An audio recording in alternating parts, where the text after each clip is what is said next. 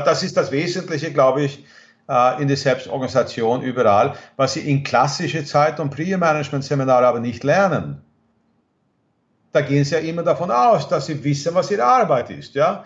Jetzt können Sie entscheiden, so oder so, was Sie tun wollen heute und das irgendwie einteilen. Aber im Endeffekt äh, geht, gehen wir davon aus, dass Sie Ihre Arbeit sehen. Mhm. Das Problem ist, das tun Sie aber nicht. Ja, es ist so einfach. Erst das alles aus dem Kopf bringen und irgendwo sichtbar machen in ein einschlägiges System. Es ist auch ein Problem beim Output. Ihr Gehirn denkt viel zu viel und viel zu schnell, aber es kommt jetzt nicht raus, wenn Sie schreiben. Da sagt die Kurzzeitgedächtnis, stopp, hier, müsst, hier müssen Sie durch, das ist ein Flaschenhals. Mhm. Ne? Und deswegen haben sie ein Problem beim Schreiben nach ein paar Zeilen, was sie vergessen haben, was sie sagen wollten. Mhm. Der Kurzzeitgedächtnis hat mittlerweile schon gelöscht, ja, und sie, sie schwafeln irgendwo weiter, sie schreiben irgendwie dahin und dann kommen sie vielleicht, wenn sie Glück haben, ein bisschen später drauf. Ah ja, das wollte ich eh schon schreiben. Gut, wo, wo tue ich das jetzt hin? Ähm, ja, dann beginnen sie zu editieren und redigieren und den Text irgendwie umgestalten und das kostet da viel mehr Zeit. Einfach lernen mit Rethinking Memory.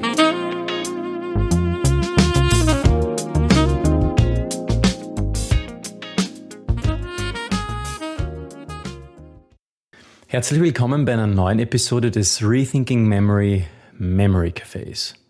In unserem Memory Café, das ist quasi ein, ein eigenes Format innerhalb des Schneller Lernen Podcasts, das ist quasi die Möglichkeit für, für viele verschiedene ähm, Gäste, Experten, hier zu mir in das sogenannte unter Anführungszeichen virtuelle Café zu kommen und äh, mit mir über ein Thema zu sprechen, das mh, mm, etwas zu tun hat mit dem Thema schneller lernen. Und ich darf heute wieder äh, Göran Askeljung, diesmal richtig ausgesprochen, begrüßen, ähm, der uns schon in der vorigen Episode über seinen äh, äußerst interessanten Speedreading-Kurs Brainread berichtet hat und uns viele Tipps gegeben hat darüber, wie man denn jetzt ähm, Speedreading auch richtig anwendet und, und da schnell auch, auch Erfolge erzielen kann. Also wenn du diese Episode noch hören willst, äh, such sie dir einfach raus in deiner Podcast-App ähm, Speedreading lernen mit äh, Göran Askeljung. Ich weiß noch nicht ganz, wie ich sie nennen werde, aber so, so in der Richtung. Auf jeden Fall Göran Askeljung wird da im Titel mit drinnen sein.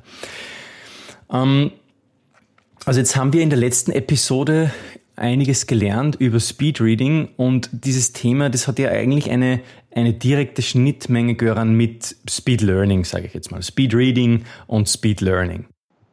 Mm. Ja. Aber zum, zum, um, um schneller lernen zu können, brauchen wir jetzt nicht nur quasi Mnemotechniken, ja, die uns helfen, das Gelernte besser und schneller abzuspeichern, so wie der Gedächtnispalast zum Beispiel, oder eben auch Speed-Reading-Techniken, die uns helfen, das Gelesene schneller zu verarbeiten und auch besser zu verstehen. Wir brauchen da ja auch verschiedene Organisationstechniken und andere Techniken, die uns helfen, effizienter zu sein. Erzähl uns doch noch ein hm. bisschen von deiner Angebotspalette auf Immediate Effects. Der Name verrät es ja schon, also die unmittelbaren äh, Auswirkungen, die unmittelbaren Effekte, die dabei erzielt werden sollen. Welche Seminare ähm, gibt es denn, die jetzt für unsere Hörer besonders interessant sind, die hier ja einschalten, weil sie mh, hm, über schneller Lernen Möglichkeiten quasi Bescheid wissen wollen? Ja, vielen Dank äh, für die Einladung heute wieder, Florian. Ähm, ja, vom Immediate Effects, den Namen habe ich tatsächlich damals gewählt, äh, wegen sofortiger Wirkung. Ich möchte wirklich die Seminare anbieten, die sowas auch äh, tatsächlich liefert, dass man direkt aus dem Seminar rauskommt mit einer wirkungsvollen neuen Ausrichtung, was auch immer die einen hilft im Alltag etwas äh, zu bewältigen, womit wir vorher Challenges, Probleme gehabt haben. Mhm. Äh, Im letzten Podcast ging es ja um Brainread, die Schnelllesetechnik. Es ist ein sehr praktisches Seminar, äh, gut fürs Lernen, weil je schneller ich verstehe und aufnehmen kann an Texten, äh, hilft es mir auf jeden Fall weiter und so auch das ganze Leben lang, sei es privat oder beruflich. Ähm, es gab von OECD eine Studie in 2002, das hieß tatsächlich, Lesen kann das Leben verlängern. Mhm.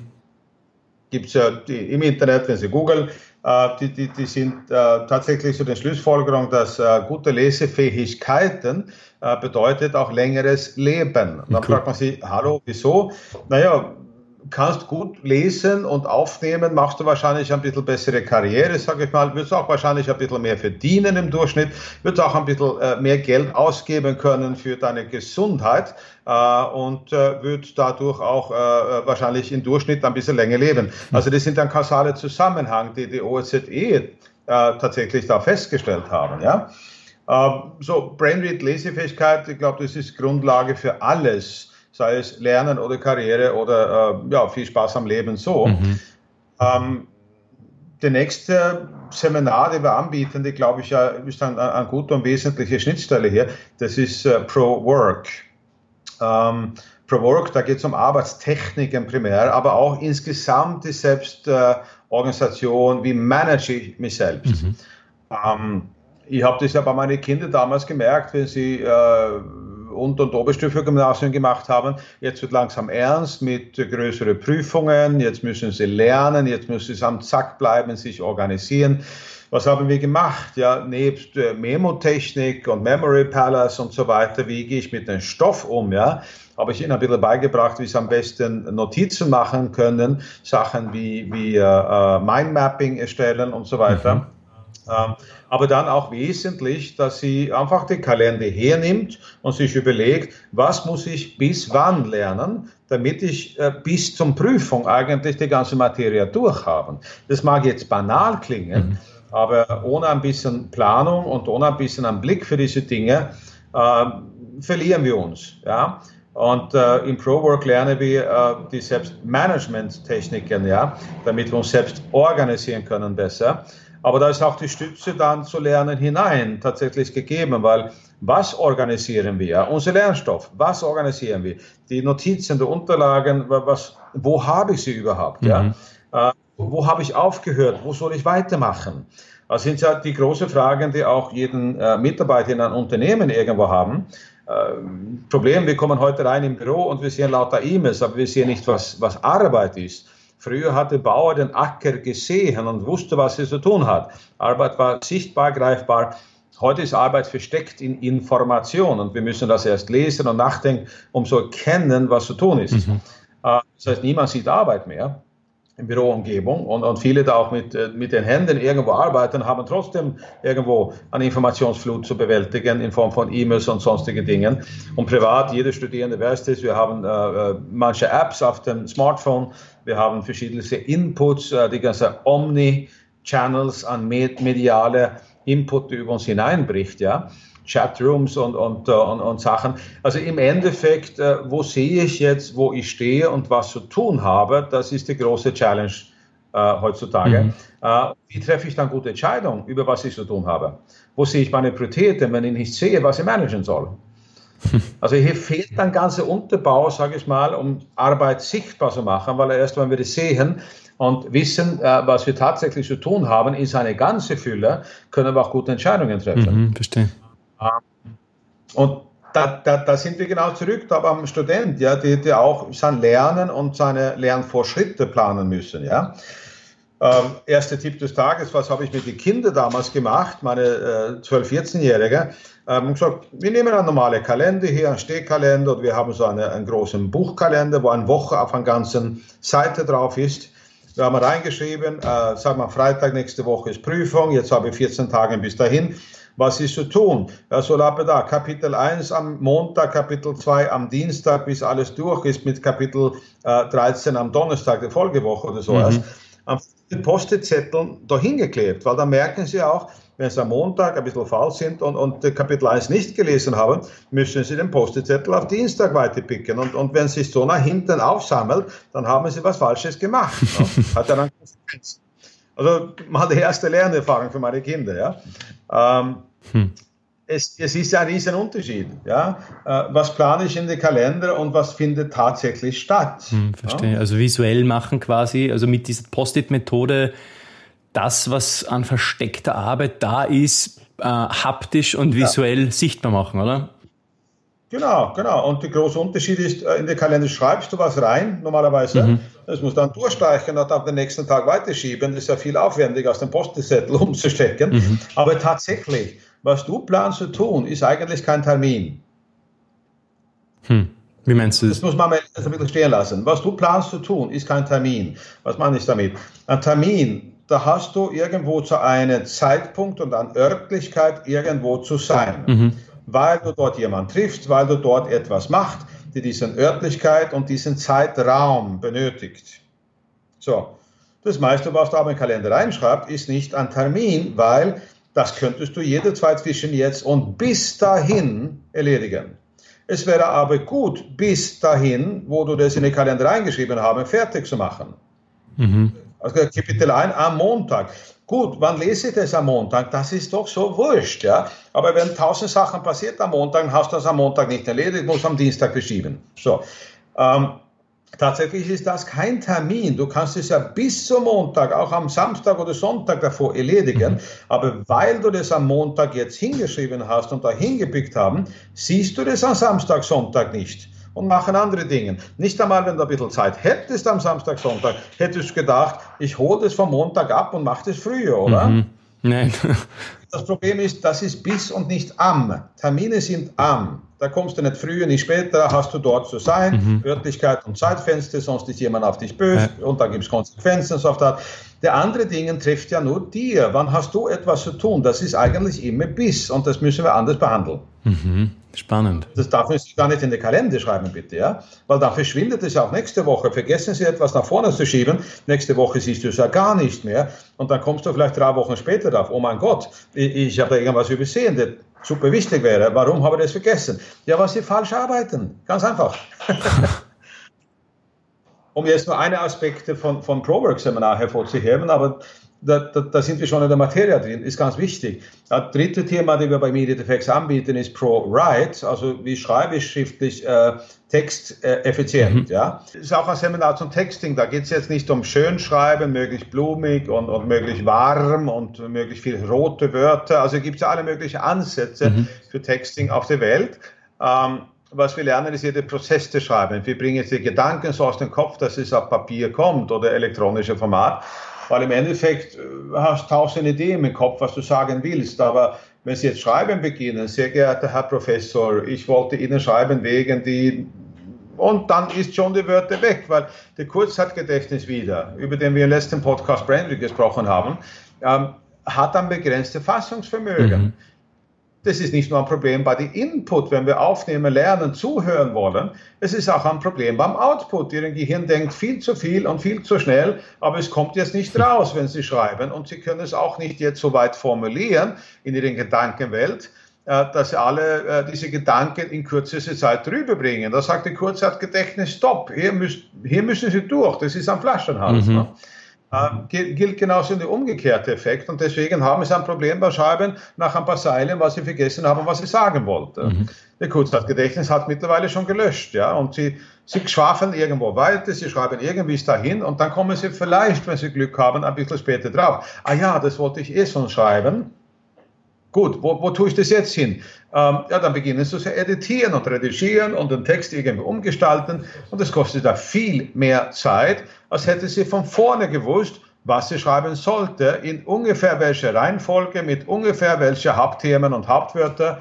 Äh, äh, ja, und dann ist Schreiben eine einfache Tätigkeit, die schnell geht. Ein bisschen Grammatik und, und Zusammentragen, äh, das war's dann. Aber erst müssen Sie wissen, äh, was habe ich für Ideen und Themen, die ich dranbringen will und die ein bisschen sortieren, organisieren in der Reihenfolge, dass es für die Leser überhaupt logisch ist äh, und dann auch überlegen, äh, wie, wie soll ich das jetzt präsentieren, möglichst überzeugen, weil im Endeffekt gibt es nur zwei Wege zu schreiben. Entweder ist es Selling oder Telling. Entweder ist es überzeugen oder informativ. Mhm. Was willst du von der Leser?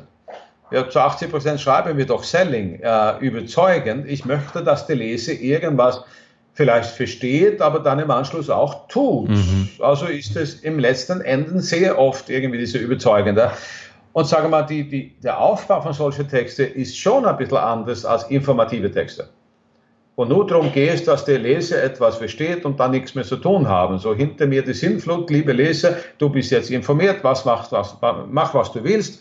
Ähm, aber im Endeffekt äh, äh, Romane und Berichte und so weiter sind informatives Schreiben. Äh, Geschichten ist informatives Schreiben. Ähm, alles, was Bericht ist, in der Form auch. außer die Pharmaunternehmen macht dann eine große Studie und am Ende sagen die, die, die Forscherteam, äh, wir empfehlen weitere Studien, damit wir äh, bessere Resultate noch irgendwie da äh, äh aufzeigen können. Das ist schon ein Appell am Ende Richtung Selling, oder? Äh, aber äh, nebst diesen Mischformen sollte man schon erst überlegen, geht es in Richtung überzeugend oder in Richtung informativ, weil das auch ein bisschen Einfluss hat auf, wie Sie Ihren Text aufbauen. Ja? Und das sind Themen, auf die wir eingehen in den Prozess des Schreibens. Ähm, von Zehnfingersystem und, und so weiter äh, gehe ich von aus, dass die meisten Teilnehmer das schon von vornherein kennen. Aber schwierig ist für viele, überhaupt die Gedanken schnell aus dem Kopf zu bringen und dann thematisieren und dann richtige Reihenfolge zu finden, entsprechend informativ und überzeugend. Daher äh, legen wir dort sehr viel Wert auf die Zeit im Workshop, äh, Aktivitäten im Schreibewerkstatt äh, tatsächlich darauf hinzuarbeiten. Ja? Ein bisschen Kreativitätstechnik ist dann auch schön, um die Gedanken aus dem Kopf zu bringen. Mhm, ja? Verstehe. Erzähl doch doch einmal, was ist das so, was ist eine, du hast mir schon einmal erzählt, eine Kreativitätstechnik, die ganz besonders gut funktioniert. Möchtest du uns da vielleicht mitgeben, wenn jemand zum Beispiel eine Schreibblockade hat oder so, was kann man ja. da tun? Ja, es gibt immer die kurz-, mittel- und langfristige Perspektive. Ähm, zwei Methoden, die ich aber für beides verwende, ist, ist äh, entweder Brainstorming mit anschließendem Mindmapping oder was ich Flowwriting nenne. Flowwriting ist eine Begrifflichkeit, die Sie vielleicht irgendwo gehört haben, die aber äh, sagen wir, für ganz unterschiedliche Dinge äh, äh, genützt wird. Äh, also unterschiedliche Definitionen, würde ich mal meinen, von dieser äh, Begrifflichkeit. Wenn ich Flowwriting sage, wenn wir damit beginnen, meine ich eigentlich, dass Sie einfach, so wie Sie denken, im Fluss einfach schreiben. Mhm. Bedeutet aber, dass Sie unbedingt Ihren Bildschirm abdecken, beziehungsweise äh, das Word-Dokument oder das E-Mail-Dokument, das Sie auf dem Bildschirm jetzt offen haben, einfach als äh, App-Fenster über den Bildschirmrand wegschieben, mhm. damit Sie nicht sehen, was Sie schreiben. Aha. Warum? In dem Moment, wo Sie Tippfehler machen oder irgendwas, beginnen Sie ja sofort nachzudenken. Aber warte ein bisschen, das, das ist jetzt nicht richtig, das muss ich jetzt korrigieren. Mhm. Das ist die linke Gehirnhälfte, die sagt, warte, es muss Ordnung sein, es muss äh, organisiert sein, es muss alles passen. Ja? Ähm, der rechte Gehirnhälfte, die aber, äh, sag mal, für Ideen wirklich ähm, äh, zuständig ist und, und die in einen Flow kommen wird, wenn das dann aus Lass hätte, ja, wird dabei, dabei gehemmt und voll gebremst. Und dann kommt so nicht der nächste Gedanke mehr. Ne? Der ist dann blockiert und, und, und sie haben es gleich vergessen. Mhm. Also im Endeffekt ist sehr, sehr wichtig, dass sie nicht sehen, was sie schreiben. Und dann ist völlig wurscht, was sie tippen. Halt alles zusammen in eine riesige Wurstel. Ob es jetzt äh, falsch geschrieben ist, macht nichts. Ob Abstände mhm. zwischen Wörtern gibt, macht nichts. Also einfach nur so, wie es kommt, wie sie denken, einfach niederschreiben. Okay. Weil daraus können Sie dann organisieren, strukturieren. Aber dieser erste Schritt ist wichtig, dass Sie alle Gedanken einfach möglichst schnell aus dem Kopf bringen, bevor der Kurzzeitgedächtnis sagt, stopp, ich habe schon vergessen. Ne? Verstehe.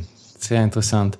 Das könnte vielleicht für einige interessant sein, die jetzt gerade äh, auf, auf, der Uni sind und diverse Sachen eben zum Schreiben haben, ja, wo man irgendwie ein bisschen hängt und ja. sagt, okay, äh, einfach mal drauf losschreiben quasi, ohne. Genau, wir denken viel zu viel und wir sind von der Schule eigentlich so ange, äh, haben uns angelernt und, und dahin getrimmt worden. Es muss von vornherein alles passen. Mhm. Das ist ein reiner Blödsinn. Ja?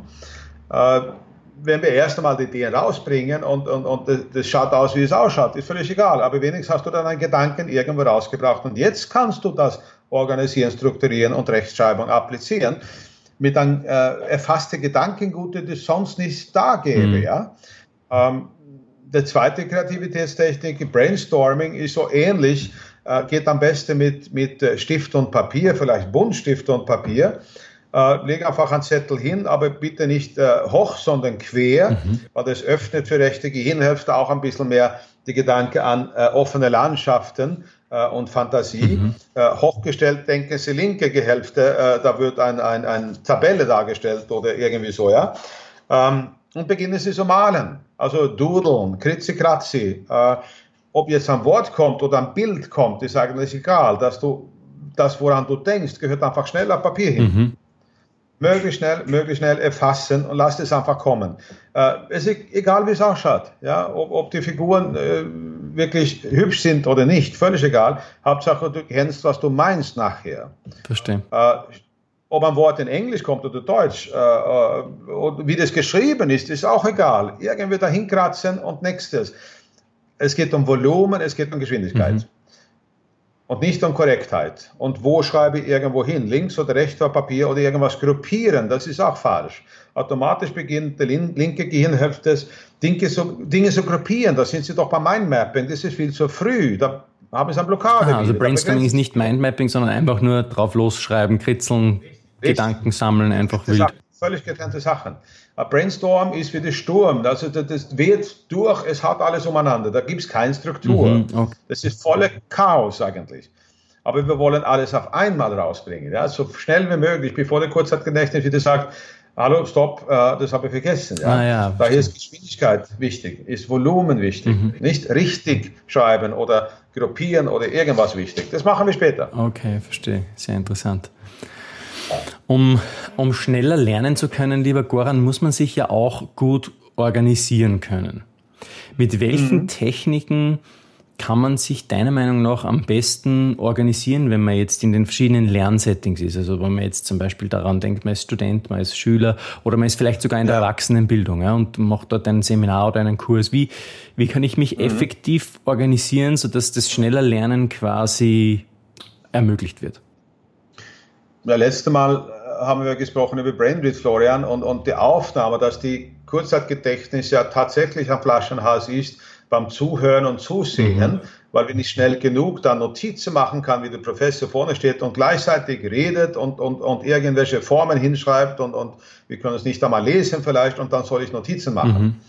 Ja, ähm, man, vielleicht hilft in dem Moment, dass wir sagen, es gibt eine Aufnahme am Video, äh, stell die Kamera irgendwie so hin, dass sie das Ganze aufnehmen und nachher anschauen können, mhm. äh, als Unterstützung vielleicht. Äh, aber im Endeffekt Notizen machen ist etwas, womit wir alle rumspielen und da ist natürlich auch ähnlich wie bei Brainstorming die Geschwindigkeit, der Volumen wichtig und nicht unbedingt die Struktur als erstes. Das kommt tatsächlich später. Mhm. Hauptsache, ich nehme die wesentlichen Informationen irgendwie auf, sei es mit Malen, Kritzeln, irgendwie Hand äh, verwenden. Heutzutage gibt es überall Tablets äh, äh, wie Microsoft Surface oder ähnliches.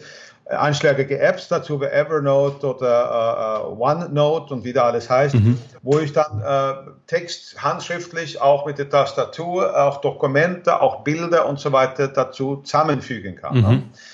Ich denke immer, Volumen ist wichtig, äh, dass ich abdecke, was mir scheint wichtig zu sein in dem Moment. Nachher ist dann interessant, ist ein bisschen mehr zu strukturieren und, und dann Breakdown zu machen. Ja, was war das für Themen? Wie hängen das zusammen? Und da kann man wunderbar mit, mit Mindmapping-Techniken zum Beispiel arbeiten, ja, um eine Struktur zu finden, die trotzdem auch Freiheit erlaubt, ja. Okay. Ähm, viele machen den Fehler, dass sie dorthin kommen wollen, bereits in der Aufnahme, sprich im Seminar oder so. Mhm. Ja. Äh, und das ist viel zu kompliziert, das, das kostet zu viel Energie, das dauert zu lange. Mhm. Und verpasse mir vielleicht das ein oder andere Wichtige, der gesagt wird. Ja, ja das ist ein großes um, ähm, Problem. Also das, das merke ich auch. Äh, aus der Gehirnforschung wissen wir ja, dass wir, dass Multitasking eigentlich ein Mythos ist. Also Multitasking ist nicht ja. möglich. Das Gehirn kann nur Sing Single-Tasken, das heißt nicht auf eine Ding Sache gleichzeitig konzentrieren. Und dann ist es natürlich das Problem, wenn ich, wenn ich Notizen mache ja, und jetzt versuche auch noch da Struktur reinzubringen, so wie du sagst, ja dann bin ich schon in dem Moment, das kennt vielleicht jeder Student, einfach nicht aufmerksam. Ja, ja. Ich, ich merke, ich, merk, ich hänge schon mit meinem auditiven Gedächtnis dem wieder, dem Professor einen Satz hinterher. Und wenn es, wenn es dann jetzt das, ja. die, blöde, zur blöden Situation kommt, dass der Professor genau in dem Moment, wo ich meine Notizen mache, äh, und die mhm. versucht zu strukturieren und da viel Zeit verschwende, plötzlich etwas sagt, was ganz wichtig ist, dann habe ich vielleicht sogar den Faden verloren. Genau, genau. Also da kann natürlich dann im, im, Nachhinein interessant sein, dass ich habe eine Videoaufnahme gemacht oder so, dass ich der eine Satz oder was dann noch einmal anschauen, anhören kann. Mhm unterstützen, sage ich mal. Aber ich glaube, es ist äh, schon sehr viel mehr erfolgsversprechend, wenn ich sage, Struktur ist nicht wichtig, ich passe jetzt nur gut auf, ich nehme einfach auf. Und, und äh, wenn man an anschlägige App wie Evernote oder OneNote nützen, da können sie ja einfach ewig in alle Richtungen weiterarbeiten und sind nicht auf einer Vierblatt gebunden. Das ist das Schöne mit diesen Dingen. Ja. Äh, dass es einfach in jede Richtung weitergehen kann, 360 Grad. Also sie sind nicht von oben nach unten gebunden. Mhm. Weil plötzlich denken wir, naja, da geht es ja einen Ast weiter und da geht es einen Ast weiter, irgendwie so. Da haben sie ein bisschen mehr Freiheit, einfach herumzuspielen damit bei der Aufnahme und später kann man es wieder restrukturieren in eine sinnvolle Form, die dann auch äh, das Lernen unterstützen, weil dann brauchen wir aber Strukturen, um ähm, äh, den Lernstoff wieder abrufen zu können. Mhm, ne? Verstehe. Also Strukturen sind dann wichtig. Äh, äh, Sie kennen das von simple Sachen wie Eselsbrücken. Ja, das ist eine Struktur. Dass ein Liedtext erinnern kann, der von Melodie unterstützt wird, das ist wieder eine Struktur. Also überall dort muss man irgendwie was drüberlegendes, metamäßiges, äh, darauf stützt ja auch der Gedächtnispalast hin. Ich kenne die Räumlichkeiten. Ja, das ist eine Struktur. Ähm, dann kann ich alles, was ich mir erinnern will, in diese Räume hineinstellen. Ja? Äh, und, und äh, genau das bietet ja zum Beispiel mein Mapping an. Das ist eine gewisse Struktur, die Logik hat. Und da ist das Lernstoff der Notizen irgendwie dazu angeschlossen und die Bilder und was auch immer. Mhm. Äh, aber das kann und sollte ein zweites Thema sein, ein zweiter ähm, äh, Durchgang, äh, wo ich die Notizen, die äh, einfach voluminös, ob sie jetzt richtig oder nicht oder gut oder schlecht sind, das sollen wir in dem Moment, wo es aufnehmen, nicht beurteilen. Ob das wichtig ist, was der Professor sagt jetzt oder nicht, ja, das ergibt sich später, ja, in der Gesamtheit. Vielleicht war es dann super wichtig, obwohl es dann nicht so wichtig war in dem Moment, dachte ich. Ja, also das kann wirklich ein Make it or break it in der Prüfung machen später. Ja. Daher, jede Aufnahme ist eigentlich zweigeteilt. Aufnehmen, Volumen, Geschwindigkeit und dann drüber gehen und Strukturen heranschaffen, dass das Lernen danach Unterstützung auch äh, erhielt, wie es braucht. Ja. Das heißt, es wäre eigentlich schlau, wenn ich sage, okay, ich habe jetzt eine Vorlesungs... Entschuldigung. Ich habe jetzt eine ja. Vorlesungsnotiz und sag mal äh, von einer, von einer äh, Vorlesungsstunde eben auf der Uni und äh, ich mache mir meine Notizen und nachher nehme ich mir noch fünf Minuten Zeit, um das Ganze vielleicht so mit Margins, also mit, mit Randnotizen noch einmal zu strukturieren, vielleicht farblich zu kennzeichnen, ja. Struktur ja. reinzubringen oder vielleicht sogar eine äh, wie, wie man bei Cornell Notes quasi dann äh, das macht, dass man dann am Ende eine Kurzzusammenfassung schreibt von dem ganzen Seminarinhalt oder so. Genau, genau. Das ist wie dieser Podcast. Erst am Ende würden wir wissen, okay, was ist alles gesagt worden und was äh, war eigentlich das Wichtigste. Mhm. Äh, wir können ja hier ein bisschen abschweifen mitten im Gespräch.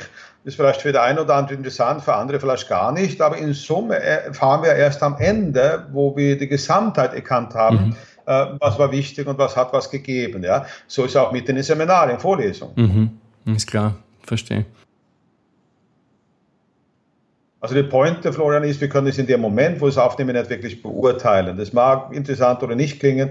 Später stellt sich in der Gesamtheit ein ganz anderes Bild womöglich Ah, da wären wir wieder bei der Vogelperspektive, so wie beim Brain Read, oder ja. dass wir quasi vorher einen, eine, eine Vogelperspektive des Textes haben sollten, damit wir noch überhaupt beurteilen können, was wichtig war.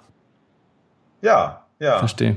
Ja, das ist spannend. Ist gut, ist gut, ist ein sehr wichtiger Tipp. Klingt vielleicht ein bisschen banal aufs Erste, aber eigentlich total wichtig, um effektiv ähm, sich zu, zu strukturieren im Lernen und dann eben ordentlich eine Arbeitstechnik an den Tag zu legen, die, die einem auch zuarbeitet, sage ich einmal, und nicht gegen einen genau. arbeitet.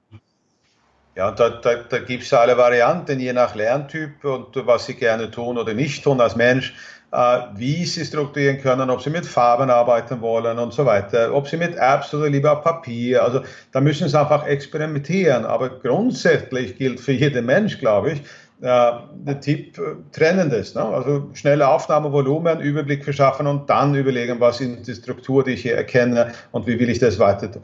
Dasselbe bei Lesen, wie gesagt, Vogelperspektive. Das ist ja auch ein bisschen wie Orientierung. Ähm, in Schweden, wo ich herkomme, es ist ganz lustig, weil da, da, beginnen wir in der Volksschule in der ersten Klasse mit, was nicht, 40 Kinder äh, und dann, dann irgendwo äh, nach ein paar Jahren sind noch 20 übrig, äh, weil wir machen diese Orientierung im Wald. Ja? Okay. Äh, das heißt, man kriegt irgendwo äh, auf einen an, an, an Plan, an, an, an Map, eine Karte, äh, zehn Punkte, zu denen man hinrennen muss und irgendeinen Stempel holen oder sowas. Ja? Mhm.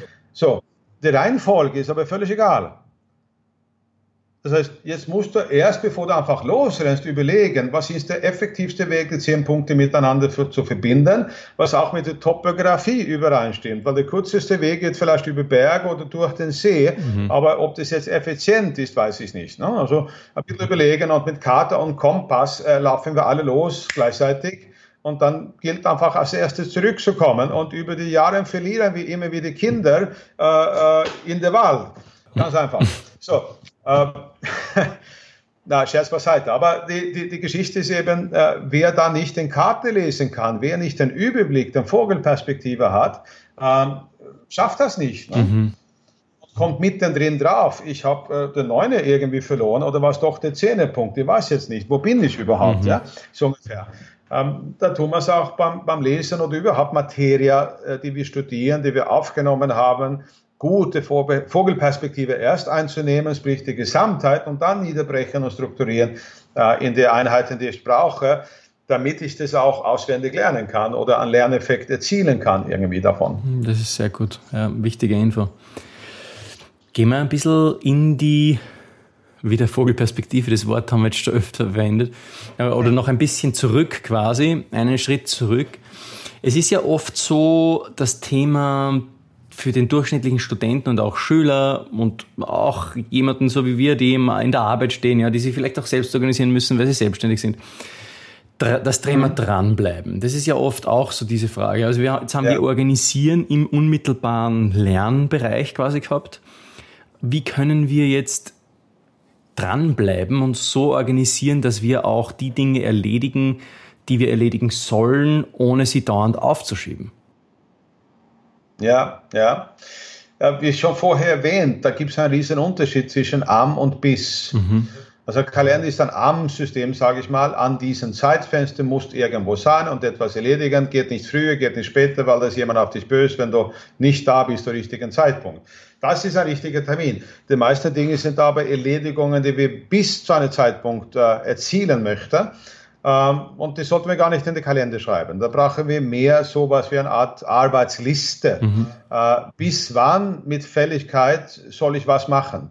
Aber auch hier machen die meisten Menschen den Fehler, dass wir nicht erkennen, dass äh, so eine äh, Erledigung tatsächlich aus mehreren Schritten bestehen. Mhm.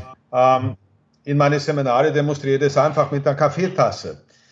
Stellen Sie sich vor, dass ein leere Kaffeetasse zu Hause auf Ihrem Esstisch steht. Was denken Sie, wenn Sie sowas sehen? Äh, jeder normale Mensch wird denken, es ist falsch am Platz. Das, das gehört irgendwo gereinigt. Ne? Das gehört in die Geschirrspüle hinein und nicht jetzt dreckig am Tisch, oder? Mhm. Ähm, da gibt es Leute wie ich, die das gar nicht merken und vorbeigehen und viel zu ärger meine Frau. Aber das sind einfach äh, Verhaltensweise, die wir von Kind auf irgendwie lernen, mit der Welt umzugehen, was gehört wohin und nicht. Und äh, ja, auch die Kaffeetasse und Geschirr lernen wir irgendwo wegzuräumen. Das Interessante ist, in dem Moment, wo wir das sehen und wahrnehmen, wahrnehmen, dass es nicht so ist, wie es sein soll, mhm. geht das Gehirn eine Verpflichtung ein. Mhm. Verpflichtung ist eine Terminologie aus der Psychologie. Das heißt, der Gehirn merkt sich, ich muss jetzt diese Zustände herbeiführen, wie es sein soll. Mhm. Was bedeutet das? Ja, es gehört eigentlich in Kasteln hinein, aber ich kann es ja nicht dreckig in Kasteln stellen, also gehe ich erst zum Geschirrspüler hin und stelle es da rein und dann eine Stunde später, wenn es fertig ist, gebe es in die, in die Kastel rein. Äh, das heißt, im Leben geht es nicht anders. Die Realität ist, wir müssen Dinge in kleine Schritte runterbrechen, sonst wird es nicht erledigt. Äh, wenn wir aber etwas aufschreiben in den Kalender, oft fälschlicherweise, dass bis Freitag soll ich jetzt, äh, was nicht, äh, meine These fertig haben, sage ich mal, ein bisschen übertrieben, ja. Da kommen wir oft viel zu spät drauf, auch wenn wir Zeit am Freitag hätten, äh, dass, äh, oh je, das geht jetzt gar nicht, weil ich musste erst recherchieren, ich habe jetzt nicht die Tools dafür, die Bibliothek ist nicht offen, äh, meine Professor hat keine Zeit mit mir zu reden und Informationen zu geben, die ich brauche dafür. Also wir haben das viel zu spät erkannt, dass es komplexer ist als nur diese Zielvorgabe.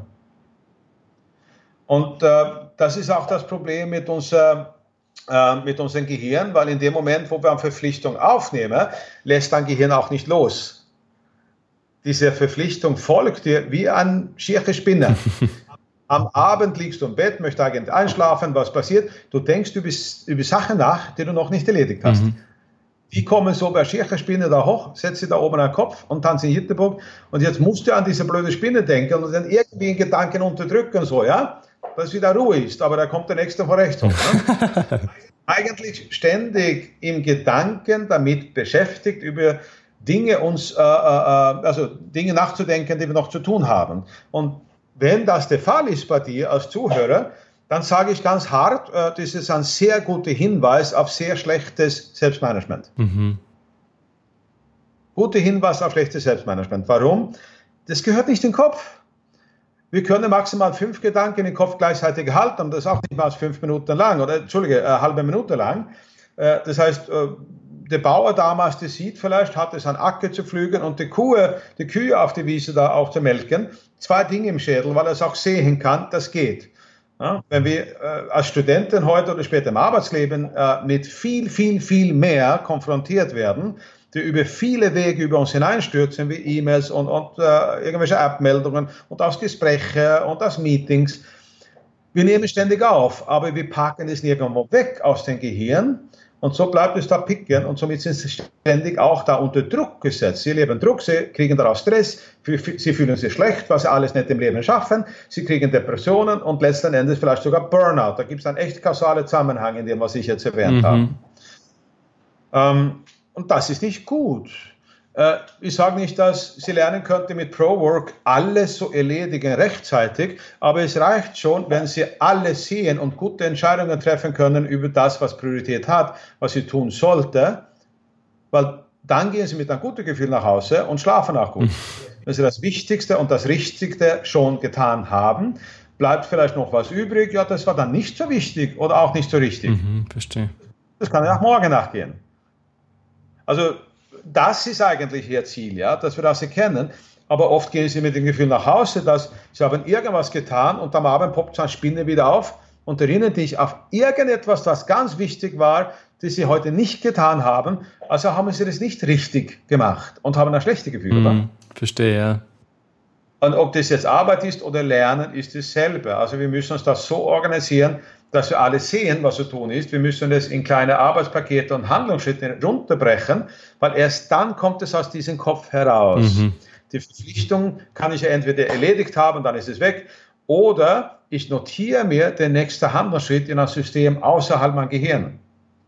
Das heißt eine To-Do-Liste, oder? ist besser als nichts, aber ein, ein wirkliches To-Do-System wäre besser. Mhm. Und, und da kann man viel dazu sagen auch. Äh, einfach nur lange Liste mit viel Erledigungen bringt auch wenig. Wir müssen da ein bisschen mehr Intelligenz reinbringen, äh, um die wichtigen Dinge dann finden zu können. Äh, aber das ist mit einschlägiger Methodik und Denkweisen schon möglich. Mhm. Wichtig ist die Psychologie zu erkennen, dass sie tragen viel zu viel Ramisch im Kopf, was sie nicht dafür etwas getan haben, das wegzupacken. Verstehe. Dann hätten sie nämlich viel mehr Fokus und Konzentrationsvermögen für das, was sie wirklich wollen, tun wollen. Mhm statt über andere Dinge nachzudenken wie Verpflichtungen. Ja?